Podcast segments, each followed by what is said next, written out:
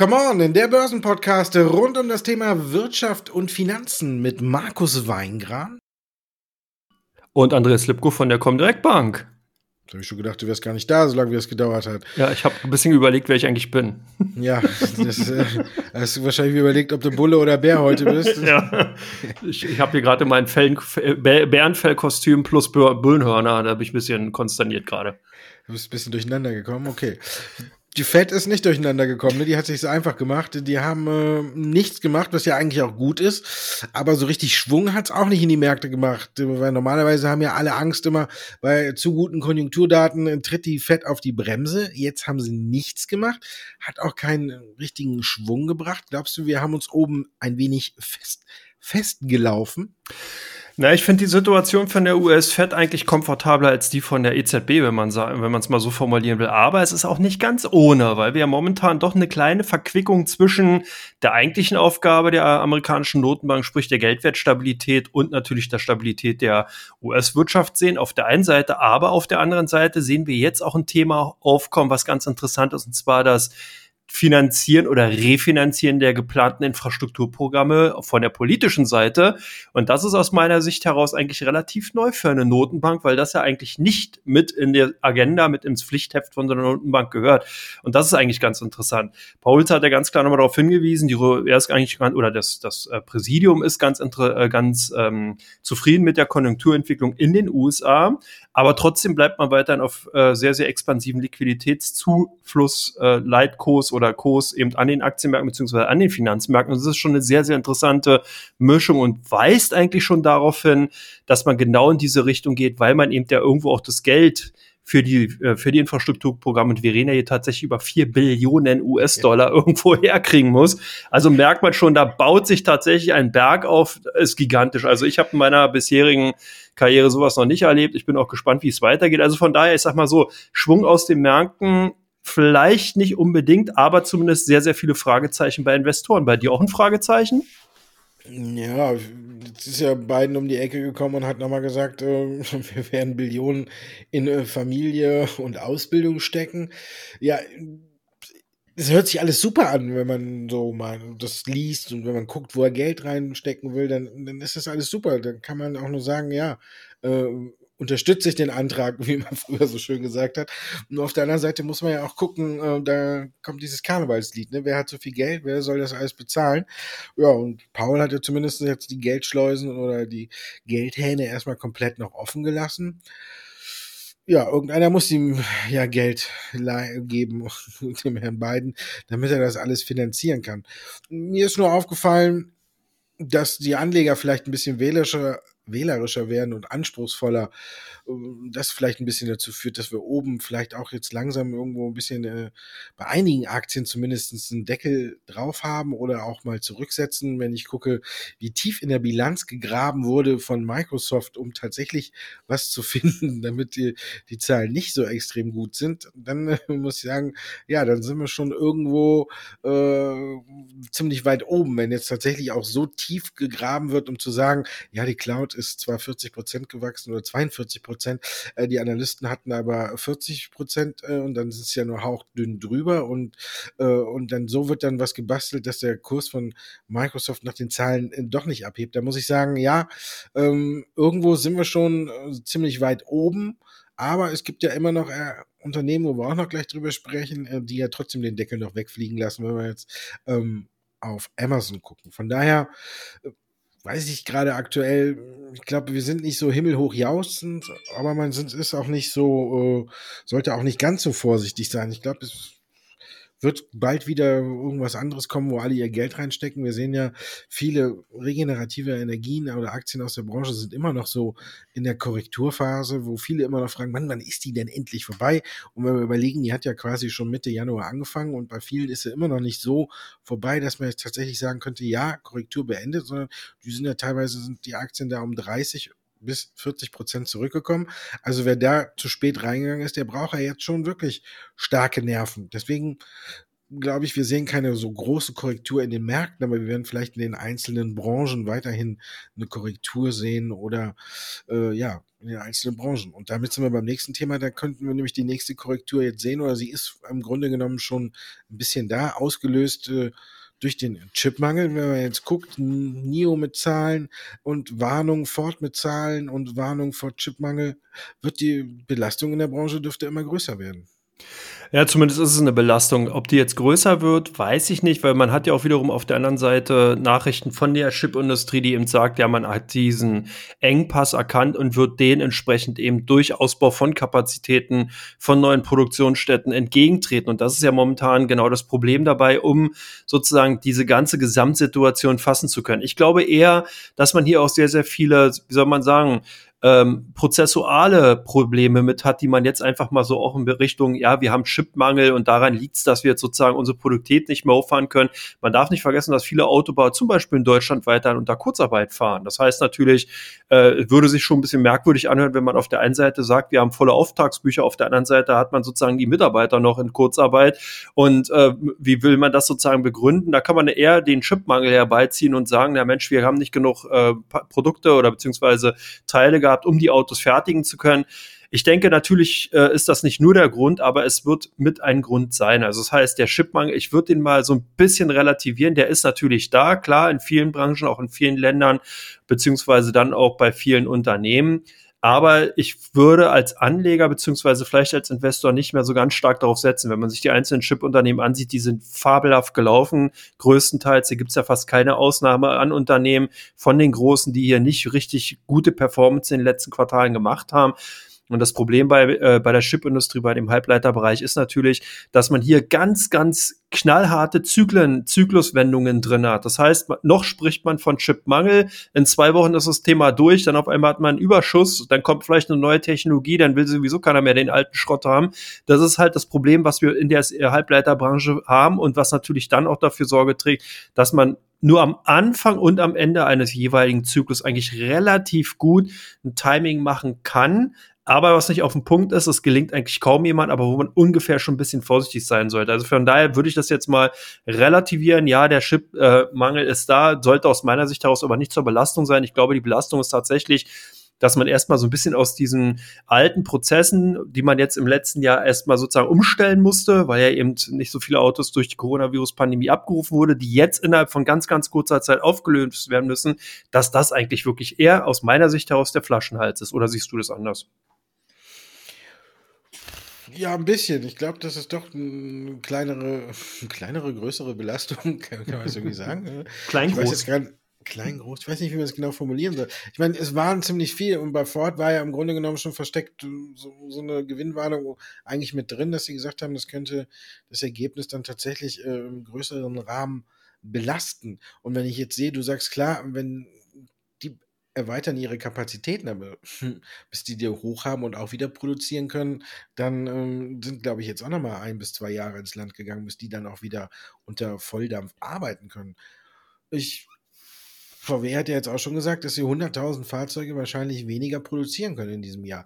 Und das ist ja auch schon mal eine Größe. Daimler hat gesagt, sie verschieben diesen Chipmangel dahingehend, dass sie die hochpreisigen hm, Modelle, die sie bauen, jetzt vorziehen, also die Chips quasi da verwenden und die, die übrig bleiben, sind dann im Grunde genommen für die Autos, wo sie nicht so eine hohe Marge drauf haben, also eher die kleineren unten, die werden dann nicht gebaut. Also da sieht man ja schon, dass äh, es vorne und hinten ein bisschen mangelt.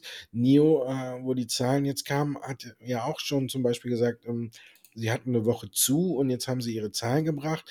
Und da haben sie auch kleine Brötchen gebacken, was den Absatz jetzt im zweiten Quartal angeht. Wenn man überlegt, die hatten jetzt 20.000 und 60 Fahrzeuge ähm, abgesetzt im ersten Quartal, was ganz gut war im Vergleich zu den 17.300 davor. Aber jetzt sagen sie im dritten Quartal können sie höchstens auch 21 bis 22. Also auch hier sieht man, dass es zu einer Belastung ist. Also ich glaube schon, dass es kurzfristig ähm, belastet bei NIO oder so ist es jetzt auch, glaube ich, auch eine Zeit, wo man es äh, willkommen entgegennimmt, um die Korrektur durchzuführen, die die Aktie auch dringend notwendig hat. Aber hier haben wir auch so einen Fall, wie bei den regenerativen Energien, die lange korrigiert haben. Wenn man sich den Chart da anguckt, hat die auch schon extrem zurückgesetzt. Und VW nähert sich auch äh, jetzt wieder ja, nicht bedrohlich, würde ich nicht sagen, aber ähm, nähert sich auch schon wieder der 50-Tage-Linie. Also auch hier setzt eine kleine Korrektur an. Letztendlich müssen die Autobauer jetzt ein bisschen Entwarnung geben, aber was man zuletzt gehört hat, fand ich, äh, war jetzt dann doch ein bisschen, dass man die Ohren spitzen muss und vielleicht sich darauf einstellen muss, dass die Aktien auch mal wieder korrigieren. Wenn man jetzt guckt, VW ist ja aber auch sehr gut gelaufen, hat, hat sie sich auch verdient und langfristig sind es mit Sicherheit Top-Aktien.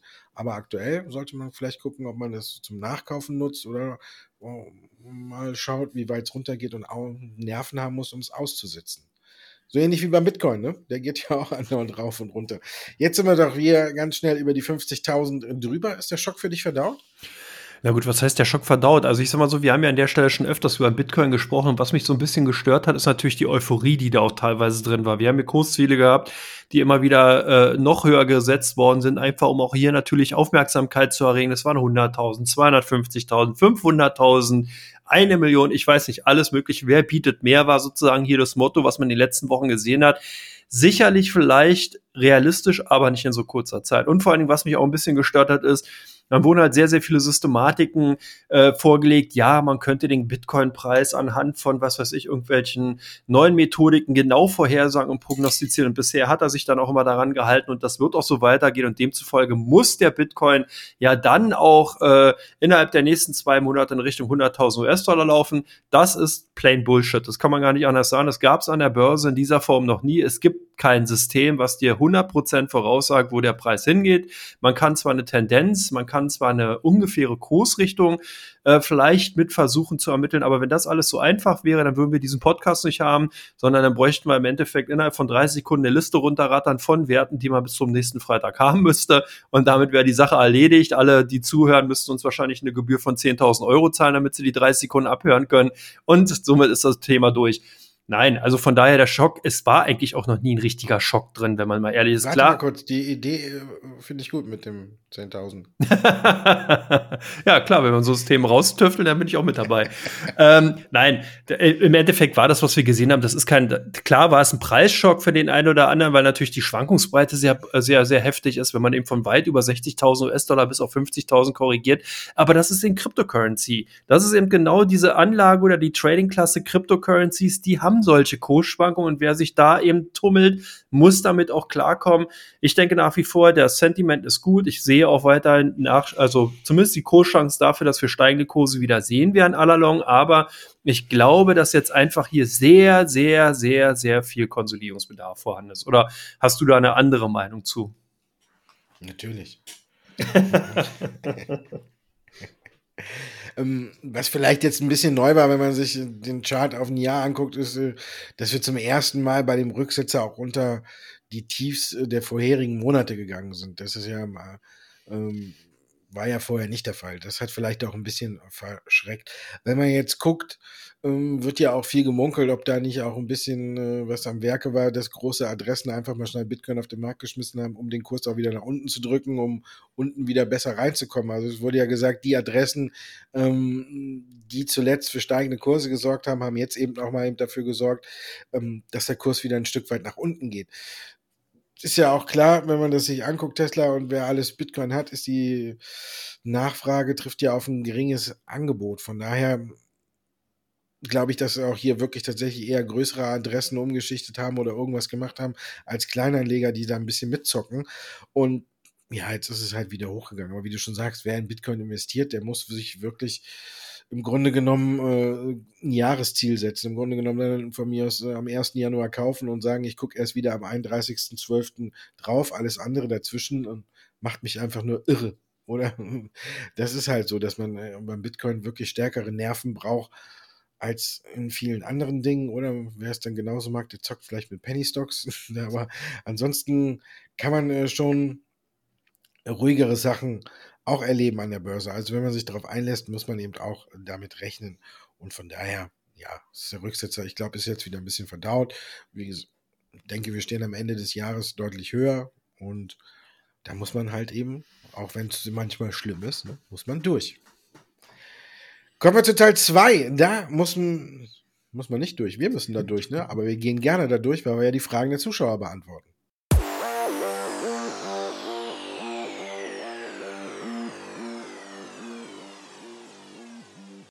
Teil 2.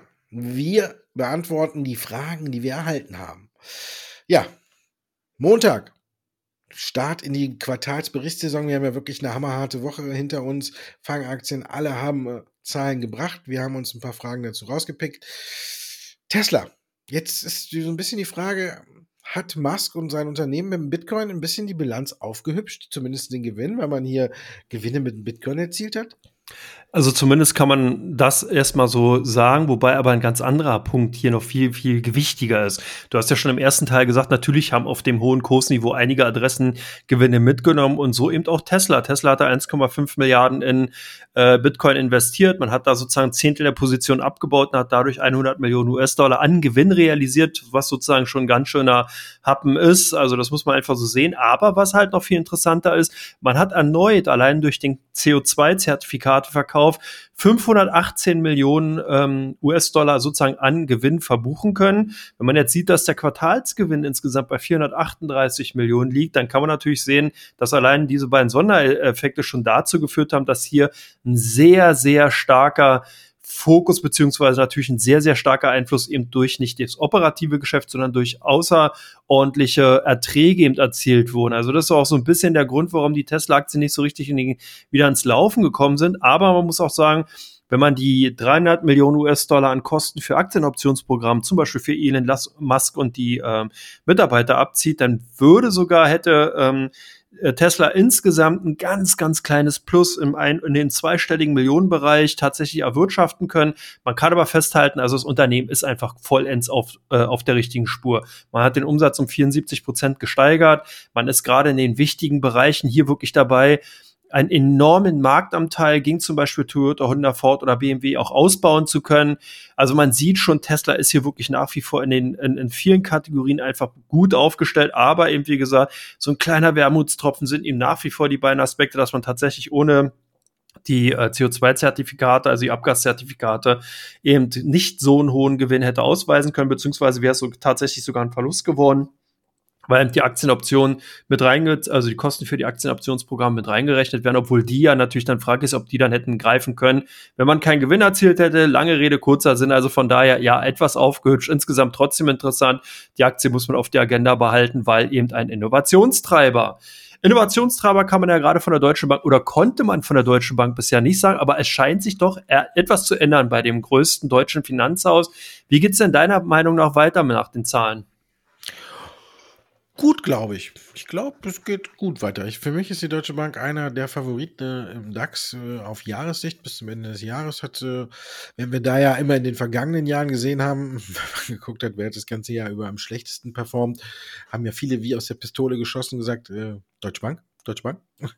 Oder vor waren es die Versorger, die äh, Jetzt, glaube ich, wird man die Deutsche Bank da hinten nicht finden.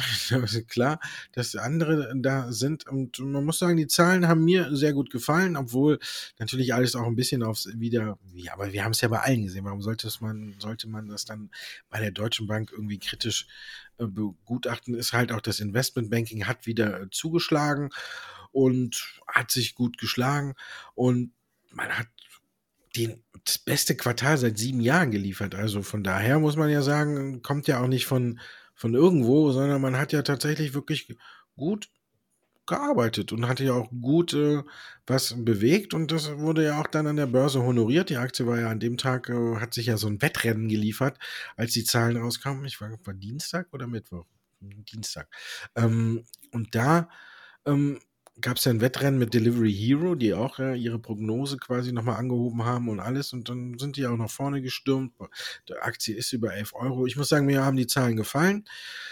Was mir nicht so ein bisschen gefällt oder noch nicht so richtig gefällt, ist, dass die Analysten noch nicht komplett mitgezogen sind. Also sie sind alle schon ein bisschen positiver geworden. Ich glaube, die der letzte hat auch dann jetzt sein Kursziel endlich in einen zweistelligen Bereich gehoben, aber wir sprechen dann immer noch von 10 und 11 Euro und da ist die Deutsche Bank ja schon ein bisschen weg. Ich sehe es ein bisschen besser in diesem Jahr und wenn die Zahlen tatsächlich so bestätigt werden können, unterm Strich stand ja tatsächlich ein Gewinn von 908 Millionen Euro. Also, wer hätte das gedacht? Und vor im ganzen, vor, im ganzen Vorjahr hat man gerade mal eine schwarze Null so eben über die Linie geschafft. Von daher, ich glaube, Deutsche Bank ist sehr gut unterwegs und kann durchaus was werden in diesem Jahr? Ich bin da positiv gestimmt. Wie sieht es da bei MTU aus? Bist du da auch positiv gestimmt? Sind die Zahlen für dich eher positiv oder eher negativ? Also gut, ich sage mal sowohl als auch. Natürlich sind die Zahlen, die wir gesehen haben, negativ ausgefallen. Wir haben also hier doch teilweise äh, Umsatzrückgänge gesehen, Gewinnrückgänge, die schon relativ ordentlich sind, aber die natürlich auch im äh, Verhältnis gesehen werden müssen durch den Ereignissen, die wir jetzt in den letzten Jahren gesehen haben. Die Coronavirus-Pandemie hat insbesondere der Luftfahrt und insbesondere natürlich auch den Flugzeugherstellern massive äh, Probleme bereitet. Also von daher, und jetzt kommt es eigentlich eher, waren die Zahlen dahingehend sogar noch relativ gut. Der Nettogewinn brach ein um ein bisschen mehr als die Hälfte auf 49 Millionen. Ähm, operative Gewinn vor Steuern, also das EBIT sackte ebenfalls um 52 Prozent ab auf 86 Millionen. Also man sieht auch schon hier sozusagen ganz schön krasse Rückgänge. Aber wie gesagt, nicht so schlimm wie erwartet. Und was ganz interessant war, dass der Ausblick, und das ist momentan wirklich das Wichtige, sind wir bei so vielen Unternehmen, auch bei denen, über die wir uns gleich unterhalten werden, eigentlich genau das A und O ist. Man will also sozusagen sehen, was passiert in den kommenden Quartalen. Das ist sozusagen genau auch der Treiber für die Aktien, die dann positiv performen. Du hast es gerade gesagt, Deutsche Bank, Delivery Hero haben natürlich auch weiterhin gut performt, weil eben Analysten genau jetzt davon ausgehen, dass die kommenden Quartale gut werden. So ähnlich auch bei MTU. Da hat das Management eben gesagt, man will eben sozusagen nach dem äh, Einbruch aus 2020 trotzdem weiterhin 4,2 bis 4,6 Milliarden ähm, Euro an Umsatz sozusagen ähm, machen und äh, davon soll sozusagen der Gewinn ungefähr zehn Prozent ausmachen. Das ist natürlich schon ordentlich. Also von daher sind da schon mal Ansagen, damit können Analysten ganz gut rechnen und umgehen. Also von daher die Zahlen insgesamt sozusagen beides aus, äh, aus, aus den Welten, negativ und positiv, jeweils aber sozusagen die Erwartung war negativ, wurde positiv übertroffen. Von daher kann man sagen, MTU könnte durchaus interessant sein, könnte man sich vielleicht mal auf der Watchlist behalten. Äh, interessant und auf der Watchlist behalten Apple, neue Produkte plus gute Zahlen, gleich neue Höchstkurse. Ist das das Geheimrezept? Ja, vielleicht. Also mir haben die neuen Produkte gut gefallen, obwohl sie den Kurs eigentlich nicht bewegt haben. Vielleicht war es auch ein bisschen zu kurz vor den Zahlen, dass jeder gesagt hat, okay, da warte ich lieber mal ab, was Apple für ein Quartal hinlegt. Aber äh, sie haben wirklich ein gutes Quartal hingelegt. Äh, Umsatz ist um 54 Prozent auf fast 90 Milliarden Dollar äh, gestiegen. Der Gewinn 23,6 Milliarden Dollar, vielleicht im Vergleich in einem Quartal. Ähm, die Deutsche Bank ist 22 Millionen Euro, äh, Milliarden Euro schwer an der Börse. Also no, für, macht Apple in einem Jahr, in einem Quartal fast so viel Gewinn wie die Deutsche Bank an sich an der Börse wert ist. Also das nur mal so als Einschätzung und ist natürlich auch äh, eine Verdopplung des Gewinns. Also von daher muss man sagen, Apple hat geliefert. Apple könnte auch weiter liefern. Ich habe mir die neuen Produkte angeguckt. Ich finde, da sind sehr viele Dinge dabei, die gut sind und vor allen Dingen Apple dürfte oder reduziert ja auch seine Abhängigkeit von den Zulieferern immer mehr. Sie haben ja jetzt auch den äh, eigenen äh, 1-Chip da rausgebracht, äh, womit man auch die Geräte untereinander besser vernetzen kann, was die Geräte untereinander auch oder alleine schneller macht. Da haben wir hier auch schon mal drüber gesprochen. Insgesamt finde ich, das Paket passt absolut und die Aktie ist ja auch eine ganze Zeit lang seitwärts tendiert. So richtig weggeflogen ist der Deckel nicht, aber es zeigt einfach, dass Apple sollte man nie abschreiben und Apple ist einfach wirklich hervorragend unterwegs. Ich glaube, es fehlt jetzt nur noch so, so ein bisschen der nächste Kick. Mal gucken, wie es neue iPhone wird oder ob tatsächlich ein Auto um die Ecke kommt oder so. Aber wenn da jetzt noch irgendwas kommt, dann ist, glaube ich, der nächste Sprung bei Apple vorprogrammiert. So, ja, ich bin sehr positiv gestimmt für die Aktie. Für Amazon da muss man da auch positiv gestimmt sein. Lassen die Zahlen für dich jetzt den Deckel wegfliegen? Also zumindest haben die sehr, sehr viel gezeigt, was ganz interessant war. Also natürlich sind die Zahlen extrem stark gewesen. Umsatz im Jahresvergleich um plus 44 Prozent auf 108,5 Milliarden US-Dollar. Wahnsinn, kann man nicht anders sagen. War aber auch, wenn man ehrlich ist, nicht anders zu erwarten gewesen. Gerade nach dem Paradigmenwechsel weg vom stationären Handel natürlich hin zum Onlinehandel hat man eigentlich erwarten können. Also wer jetzt hier gedacht hat, dass man Rückgänge sieht, der hat, glaube ich, nicht so richtig die Welt verstanden.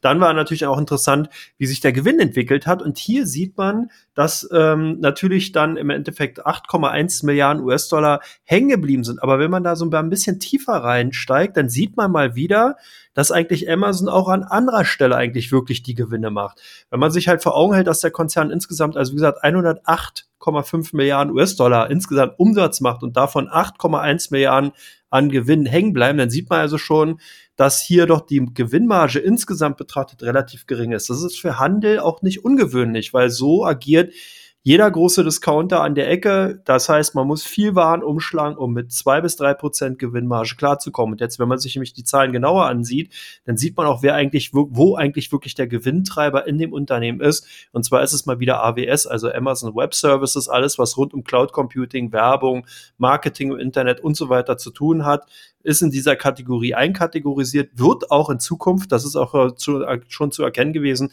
durch die neue CEO-Ernennung wesentlich wichtiger werden, weil nämlich hier ähm, sozusagen ähm, der äh, Umsatz um 13,5 Milliarden angewachsen ist, aber ein Betriebsgewinn von sozusagen 4,2 Milliarden übrig geblieben ist, also mehr als 35 Prozent auch nochmal angestiegen. Wenn man das halt in Gesamtrelation betrachtet, sieht man, dass sozusagen dieser Bereich hier wirklich nach wie vor ganz klar der äh, Gewinntreiber im Unternehmen ist und dass das eigentlich als Amazon eigentlich viel mehr tatsächlich ein Technologieunternehmen ist als wirklich ein Handelskonzern.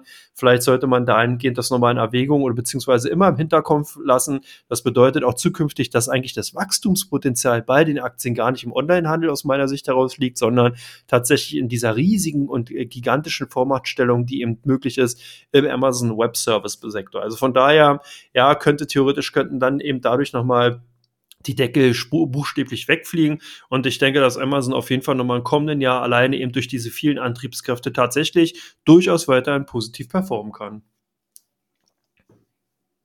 Ja, das ist doch mal ein Wort zu Teil 2. Dann kommen wir zu Teil 3. Die Aktien, die im Fokus stehen bei OnVista und bei der Comdirect.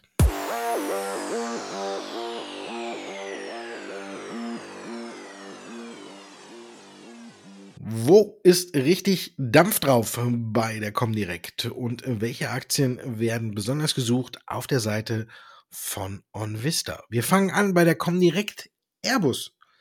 Gut oder schlecht?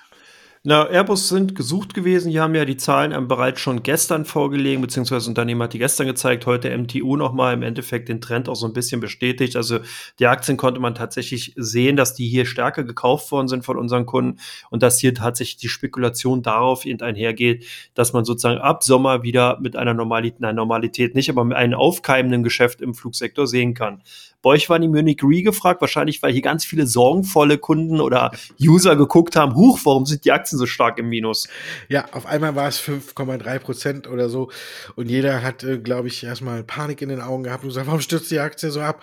Und hat bei uns geguckt, was dahinter steckt, was der Grund ist. Dann hätte man ja meinen können, das wäre eine Gewinnwarnung oder sonst was gewesen. Nö, Nichts davon war einfach ein ganz harmloser Grund, denn den Abschlag hat man auch wieder ins Depot überwiesen bekommen. Es war einfach ein Tag ex-Dividende und da gab es 9,30 Euro, so viel ich weiß, äh, ja, 9,30 Euro je Aktie. Und das ist ja auch kein schlechter Betrag. Und der wurde natürlich auch vom Kurs abgebucht, wie es bei uns so üblich ist.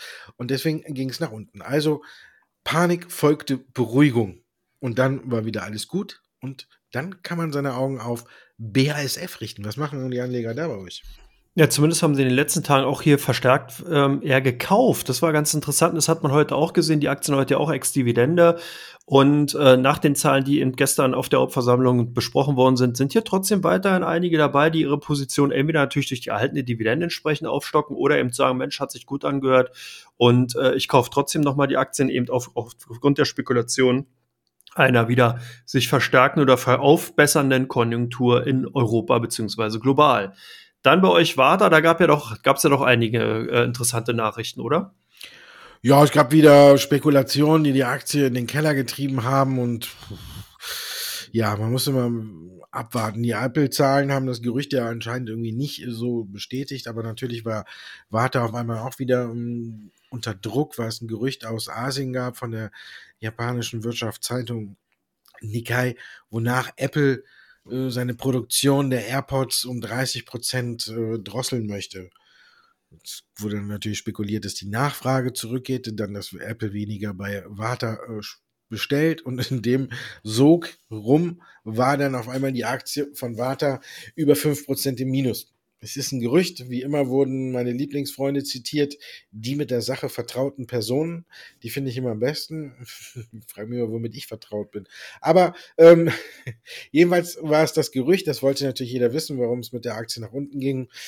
Ja, Jetzt muss man einfach abwarten, wie die Zahlen sind, ob sich das bestätigt oder ob es sich äh, nicht bestätigt. Wer weiß, wir haben ja auch oft genug hier schon über Warta gesprochen. Ich denke, die planen ja eher immer lieber ein bisschen konservativ, um dann mit einer lieber dreimal im Jahr den, die Prognose zu erhöhen, als am Anfang sich zu weit aus dem Fenster zu lehnen. Ich würde der Aktie jetzt einfach mal, sie tritt schon seit gewisser Zeit mit gewissen Schwankungen auf der Stelle im Grunde genommen noch ein bisschen Zeit geben bis zu den Zahlen und gucken, ob es da noch einen konkreteren Ausblick gibt oder vielleicht auch sogar äh, eine Prognoseerhöhung und dann kann man der Aktie auch weiterhin treu bleiben. Soll es bei den Zahlen nicht so laufen, die ja jetzt äh, auch irgendwann kommen, ähm, würde ich halt hier die Reißleine ziehen. Also ich muss sagen, sie bewegt sich nicht so viel von der Stelle. Ich habe sie ja auch bei mir beim Mahlzeit im Musterdepot und ähm, ist schon eine kleine Geduldsprobe. Man, aber hat bei der Aktie auch immer das Gefühl, man verpasst was. Ne? Wenn man sie jetzt verkauft, kommt die gute Nachricht und die springt nach oben. bis jetzt ist sie noch nicht so richtig gekommen. Gute Nachrichten gab es zumindest bei Build Your Dreams. Die Zahlen waren gut. Haben die Anleger deswegen bei euch gekauft? Weil der Kurs hat ja eigentlich nicht so drauf reagiert. Nee, tendenziell sieht man hier tatsächlich so ein bisschen Profit-Taking, beziehungsweise geht halt das, äh, die Gewinnmitnahmen weiter, die wir ja schon seit einigen Tagen jetzt hier sehen. Der Sektor ist einfach so ein bisschen ausgelutscht. Klar hat man eben die hohe Erwartung gehabt, aber momentan reichen eben die Zahlen beziehungsweise der Ausblick nicht aus, um hier weiter zu überzeugen. Das sieht man, unsere Kunden sind also auch hier tendenziell eher dabei zu sagen, Mensch, ich habe die vielleicht günstig damals bei fünf, sieben oder neun Euro eingekauft, dann nehme ich jetzt lieber noch ein paar Gewinne mit, solange die noch da sind. Der Kurs, der Abwärtstrend ist ja dahingehend noch erstmal intakt, von daher daher auch in den letzten Tagen tendenziell eher Verkaufsdruck. Und bei dem nächsten Unternehmen, da bin ich ja mal gespannt, da sehe ich dich quasi in dem Produkt von dem Unternehmen am Spielfeldrand als Trainer stehen mit den Dingern an den Beinen von Crocs. Stimmt das? Ich bin Eishockey-Trainer, da würde ich kalte Füße kriegen. Hast du nicht auf Fußballtraining?